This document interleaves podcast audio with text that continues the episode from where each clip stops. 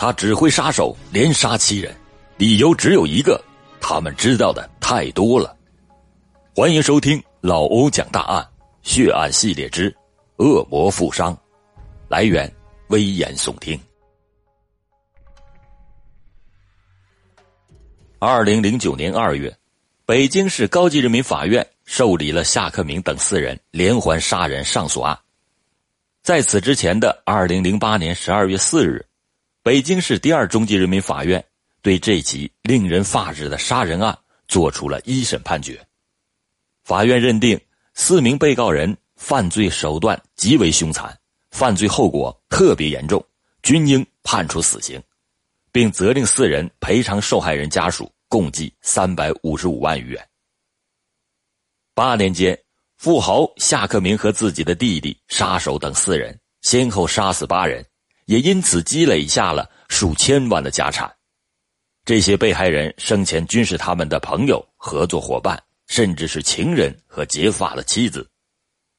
在法庭审理中，四被告人对公诉机关指控的犯罪事实均未做辩解，而这四个杀人成性的恶魔在供述他们的杀人动机时，只是轻描淡写的说了一句：“他们知道的太多了。”在给大家讲夏克明等杀人的罪恶之前，需要介绍一下主犯夏克明的简要情况。这个夏克明，一九六四年一月二十九日出生于北京市，高中文化。上个世纪八十年代初，他还曾经是某机关的一名干部，但夏克明的人生在一九八八年拐了一个弯儿他因为倒卖火车票，犯投机倒把罪。被判处了三年的有期徒刑。一九九一年，夏克明出狱后就被单位除了名。夏克明出狱后，狱友刘刚经常到他家里找他，同时刘刚也认识了夏克明的弟弟夏克志。夏克志比哥哥小四岁，一九六八年四月三十日也是出生于北京市。大学毕业后就没干过什么正经的工作，先后三次被判刑入狱。出狱后就成了社会人，他最大的特点是对夏克明言听计从。三个有着共同坐牢经历的人很快成了脾气相投的朋友，他们所有的话题都是如何发大财。遗憾的是，他们一直没有找到共同发财的机会。此后，夏克明南下去深圳做生意，发了一笔小财后回到北京，在一家外贸公司。担任商务部经理，负责公司的进口国外产品的外贸业务。时间到了一九九九年六月，夏克明所在的公司需要大量的电缆线以及线缆插件这是一单大生意。为了拿到这笔生意并从中获利，夏克明首先想到了好朋友刘刚。于是，夏克明带着刘刚来到公司见了老板李女士。刘刚声称可以帮公司联系进出口业务，李女士就把这一单货物有关进口的商务问题交给了夏克明，让夏克明协同刘刚具体谈协议的内容。当时由于招标单位的价格很低，李女士担心亏损，让夏克明想办法将税率降低，或者是少交些关税，以便降低成本。夏克明想到的唯一办法就是低报价格通关，但他的这种低计量却被天津的海关发现。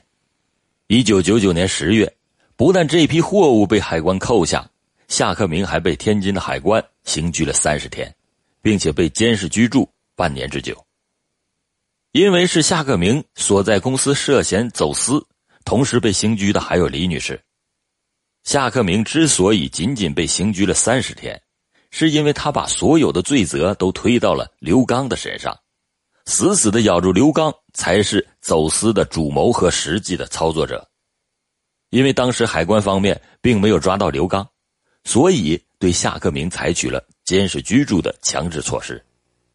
最后，夏克明缴纳了一百八十万元的保证金后，他和李女士才被放了出来。从看守所出来之后，夏克明担心海关。一旦要是找到刘刚，只要刘刚一招供，自己肯定会被判刑。于是夏克明把自己的顾虑告诉了自己的弟弟夏克志。当夏克明提出想个办法让海关永远找不到刘刚时，为了打消哥哥的顾虑，夏克志试探着问着哥哥：“要不行，把刘刚给办了？”哥俩心意相通，夏克明毫不犹豫的点头认可。随即，夏克志找到了他的两个哥们杨辉和陶纯。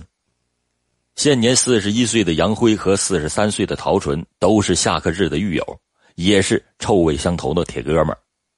杨辉一九八八年十二月因为犯盗窃罪被判处了有期徒刑六年。他这个人的特点是心狠手辣，而陶纯两次犯盗窃罪都被判刑。这个人的特点是做事缜密。夏克志找到两个人之后说：“刘刚知道我哥的事太多了，要杀刘刚灭口，防止公安机关找到刘刚，把我哥供出来。”事成之后，给你们每个人十万。这两个亡命徒想都没想就答应下来。一九九九年十二月的一天中午，夏克志和杨辉、陶纯冒充警察，将刘刚带到了石景山的一处平房关押起来。第二天，三个人开车来到了十渡风景区，在一个山道的拐弯处，杨辉动手掐死了刘刚。回到城里分尸后。三个人开车上了京沈高速，将尸体扔到了高速公路旁的深沟里，作案用的斧子和刀具也全部扔到了南戴河的大海里。事后，夏克志如约的给两个帮凶发了钱。从此之后，这三个人成了夏克明的杀人工具。只要夏克明一声令下，三个人都会毫不犹豫的联手杀人。而夏克明第一次杀人后，还是感到害怕，特意去雍和宫拜佛上香，祈求菩萨保佑。但夏克明被海关刑拘的事情并没有了解。夏克明和老板李女士被放出来之后，他听说海关将那一百八十万元钱退给了李女士，同时退还李女士的还有夏克明在深圳被扣押的一百六十八万元，所以夏克明被释放后的第一件事就是去找李女士索要，而李女士说，海关只退给了她一百万，并且很快的将这笔钱退给了夏克明。但夏克明坚持认为，李女士手里啊还有很多他的钱，他觉得李女士是在找各种的理由搪塞不给。两千年三月，在多次索要无果的情况下，夏克明终于跟李女士翻了脸。两个人在李女士的办公室吵了起来，在离开李女士办公室的同时，夏克明就起了杀心。随即，夏克明找来夏克志说：“李老板欠了我几百万，一直不还，我找他要，但他不给。后来我发现他用这笔钱买了一套房子，还买了一辆奔驰车，干脆你把他弄死算了。”夏克志根本没有过脑子，就答应下来。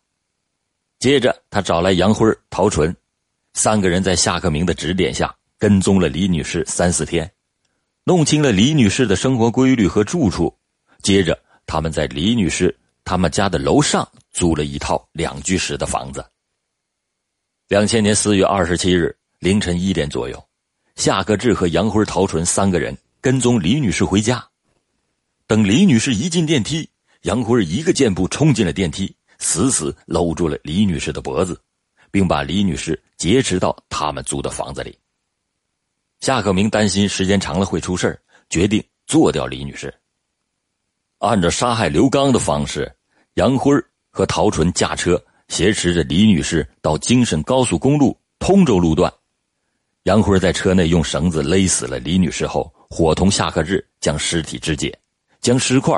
抛到了京沈高速公路旁的深沟和潮白河内。此后，京沈高速公路和潮白河桥下就成了这群恶魔抛尸的固定地点。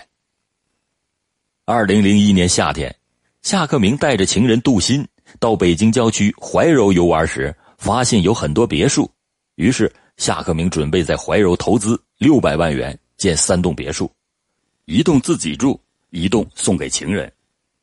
在建别墅前，夏克明找来了朋友米工程师负责设计和施工。他和米工程师商定，别墅建成以后，米工程师分得第三栋别墅。但二零零三年十月，别墅建成之后，贪婪的夏克明和米工程师发生了纠葛。米工程师提出将夏克明答应给自己的三号别墅作价一百五十万转给夏克明，而夏克明是坚决不干，最后只答应给米工程师五十万元。由于价钱的分歧太大，两个人闹的是不欢而散。夏克明愤恨的想：两个人合作初期，米工程师曾经说过这三套别墅的设计是免费的，自己才答应将三号别墅。给米工程师，而现在米工程师竟然将自己的房子作价一百五十万卖给自己，他是越想越生气。就在夏克明跟米工程师签订完转让协议之后，他舍不得自己的利益被别人占有，就再次动了杀心。接着，夏克明对夏克志说：“米工程师得寸进尺，你们几个人把他杀了，钱也就省下了。”于是夏克志找来了杨辉和陶纯，三个人商定了杀人的计划。为了杀害米工程师，杨辉在朝阳区望京地区租了一套两居室。二零零三年十二月十日，夏克志、陶纯、杨辉都已经到齐之后，夏克明将米工程师约到了租住处。米工程师进门后，夏克明一使眼色。杨辉便用尼龙绳勒住了米工程师的脖子，四个人把米工程师勒死之后，夏克明甩下了三十万元现金，扬长而去。三个恶魔将这三十万元平分，在出租屋内分尸之后，将尸骨扔到了潮白河桥下。而米工程师的妻子苦等了一个月，依然没有丈夫的任何消息。此时，夏克明却拿着一百万元。找到了米工程师的妻子，两个人经过协商达成了协议。夏克明给米工程师的妻子一百万元作为别墅的补偿，条件是把米工程师的公司无偿的转让给夏克明。由于米工程师一直没有出现，米工程师的妻子又不懂得打理公司，只好是同意把丈夫的公司白送给了夏克明。对这次图财害命的得意之作。夏克明禁不住喜悦，告诉了自己的硕士情人杜鑫，也因此为自己的情人埋下了祸端。在经过几次杀戮之后，夏克明积累了巨额的财产。为了使这些财产获得更大的效益，夏克明和一个叫张峰的人联手出资注册了一家公司，主要是做医疗器械的进出口业务。夏克明让张峰担任总经理，其实。夏克明并不是为了正常的经营，而是利用这个平台进行诈骗。当上老总的张峰对外的化名是吴某。公司成立后的二零零一年十二月，夏克明瞄准了一家负责进出口代理报关的公司，便以中间人的身份给张峰介绍了这家公司的老总。于是，张峰请这家公司做进出口代理。之后，这家公司开始了和张峰公司的业务往来。二零零三年四月，正是非典肆虐的时候，张峰瞄准了这个时机，通过代理公司从西门子公司订了三百台呼吸机和十台 CT 机。但是，半年之后，非典就被战胜了，这些医疗器械却没有被卖出去，那家代理公司投入的资金也没有回来。代理公司发现。一千多万元人民币被张峰诈骗，报案后却一直没找到张峰。于是，二零零三年十一月，他们找到夏克明询问张峰的下落。夏克明却说：“你们别报案了，报案也找不到他，搞不好啊，这小子已经逃到国外去了。”其实，此时的张峰已经被夏克明安排夏克日三人杀掉了，同时被杀的还有张峰的女朋友。原因是张峰的运作下，几笔生意下来，公司已经积累了两三千万元的资金。夏克明想拿点钱出来用于其他的投资，张峰是坚决不肯听话。最后在夏克明的催逼下，张峰才拿出一百多万元的美金，打到夏克明情人杜鑫在香港的公司。之后，杜鑫用这笔钱买的债券。张峰掌握了公司的实权后，表现的有些权力膨胀、刚愎自用，让夏克明心里很是窝火。而情人的逼宫更让他郁闷至极。杜鑫只拿到了一百多万元美金，觉得夏克明财大气粗，却拿不出钱来，心里很不是痛快，便埋怨夏克明说：“刘刚、米空公司挡你的财路，你都把他们干掉了，干脆这笔钱呢也别还了，你找个人把张峰给做了，不就一了百了了吗？”杜鑫的一席话提醒了夏克明，接着夏克明。就把要做掉张峰的想法和三个手下说了。这一次，夏克明根本就没有和那三个人说为什么要杀张峰，因为他觉得这个已经不重要了。夏克明知道，包括弟弟在内的三个恶魔，为了挣钱，什么事情都能做出来。按照以往的杀人套路，夏克明让杨辉在亦庄开发区一个小区租了一处楼房。二零零三年十一月的一天，夏克明指使三个手下将张峰和张峰的女友李科杀害，并将两人分尸后抛到了潮白河桥下。事成之后，夏克明又扔下三十万元。至于夏克志三个人怎么分，夏克明都懒得问。令人心寒的是，至今也没有人知道李科的真实身份，家在何处。而张峰遇害时驾驶的那辆价值近百万元的沃尔沃轿车，夏克明交给情人杜鑫，随手就给转卖出去了。直到二零零四年的四月，几个小孩在潮白河大桥下玩耍时，发现了张峰和李科的两具尸骨。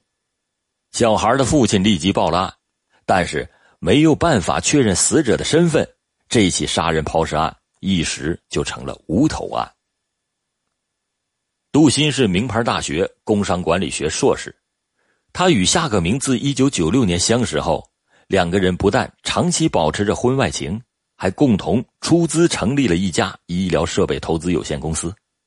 夏克明将张峰杀害之后，张峰公司的两千多万元资产被夏克明占有，这些钱分别投入了夏克明和杜鑫的公司。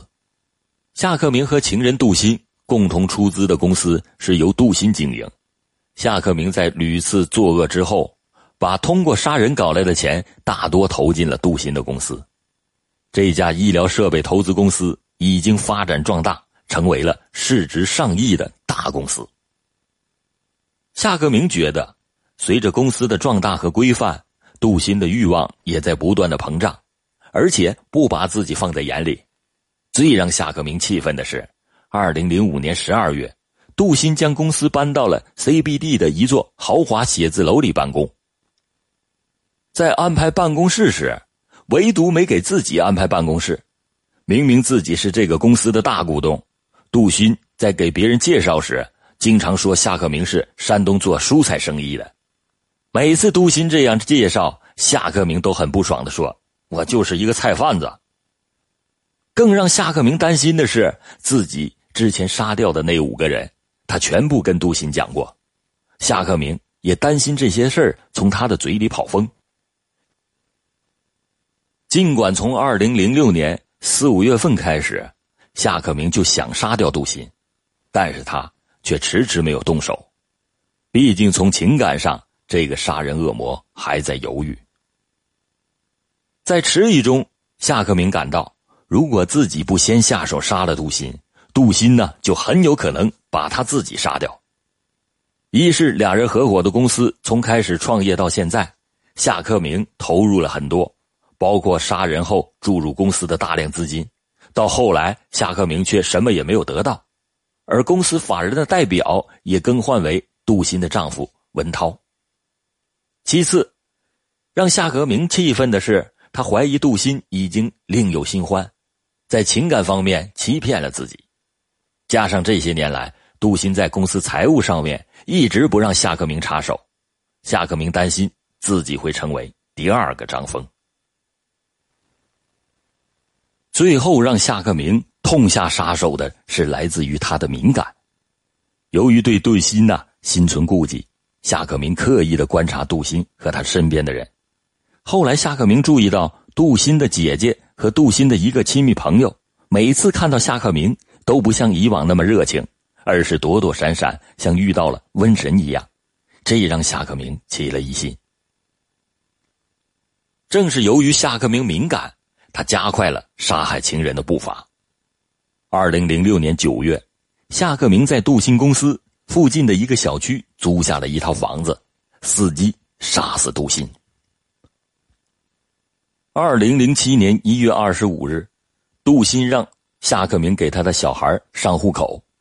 夏克明觉得时机已到，便对杜鑫说：“去附近找朋友帮助办理上户口的事接着，夏克明马上给夏克志他们打了电话，让他们赶到出租屋做好准备。下午四点，两个人开车来到了夏克明的租住地。进屋后，杨辉假意和杜鑫握手。一手就锁住了杜鑫的脖子，而夏克明连看都没回头看一眼，就马上下楼回到了杜鑫的公司。夏克明是想回去找到杜鑫的丈夫文涛一起杀掉。一个多小时之后，夏克明约上文涛来到了租住地，文涛也被杨辉掐死，而夏克明再次转头又回到杜鑫的公司，制造了自己和杜鑫夫妇失踪没有任何关系的假象。晚上十二点左右，得知夏克志等人已经杀人分尸，将尸骨扔到了潮白河桥下之后，夏克明拿着杜鑫和文涛的两部手机互发短信，造成了他们还活着的假象。二零零七年一月二十九日，由于杜鑫和文涛的离奇失踪，杜鑫的父亲到公安机关报了案。警方在侦查中发现，杜鑫和文涛失踪前后的联系人都是夏克明。二零零七年三月三十日，警方将嫌疑人夏克明抓获。当天，夏克志、杨辉、陶纯分别也被抓获。杨辉等人落网后，警方才注意到杨辉曾经于二零零五年二月七日到当地派出所报称妻子失踪，至今未归。经过审讯，杨辉供述他是在二零零五年二月四日将妻子杀害。原因是妻子的婚外情被杨辉发现了，得知妻子有婚外情之后，二零零二年的杨辉也开始在外面找了女人。杨辉向妻子提出离婚，但是妻子坚决不离，两个人为此经常打架。二零零五年春节前，杨辉的妻子在秀水市场摆摊要交摊位费，便直接从杨辉帮助夏克明杀人赚来的钱中取出了二十万元使用。为了独霸家产，杨辉一气之下把妻子杀掉，并让夏克志帮忙抛尸。夏克明等四个恶魔八年连杀了八个人，一经披露，立即震动了京城。北京市第二中级人民法院开庭审理此案时，对于检察机关的指控，四名被告人知道自己罪不可赦，纷纷予以认可。夏克明在供述杀人动机时。只是轻描淡写的说了一句：“他们知道的太多了。”而杨辉八年来帮助夏克明兄弟杀人，他在法庭上承认前后共拿了五六十万元。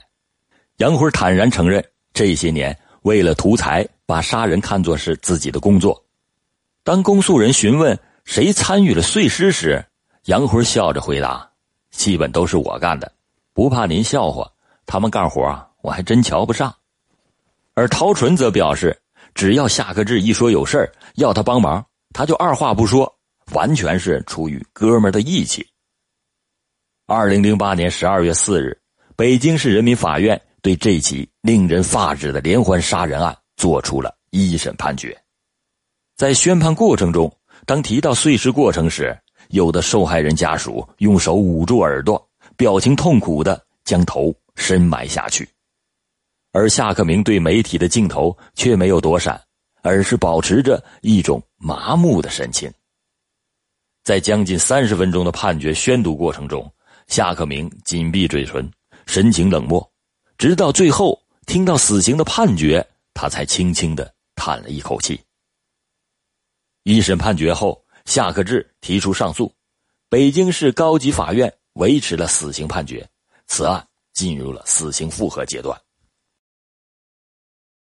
二零一二年八月一日，二中院认定四名被告人犯下八条命案、行贿官员、非法持有枪支等罪名，最终法院以故意杀人罪、盗窃罪、行贿罪判处夏克明死刑，以故意杀人罪、帮助毁灭证据罪判处夏克志死刑，以故意杀人罪、盗窃罪、非法持有枪支罪判处杨辉死刑，以故意杀人罪判处陶纯死刑，同时判决四名被告人连带赔偿。十四名死者家属五百余万元。在二零一四年四月二十二日，北京二中院将夏克明等人验明正身后押赴刑场执行死刑。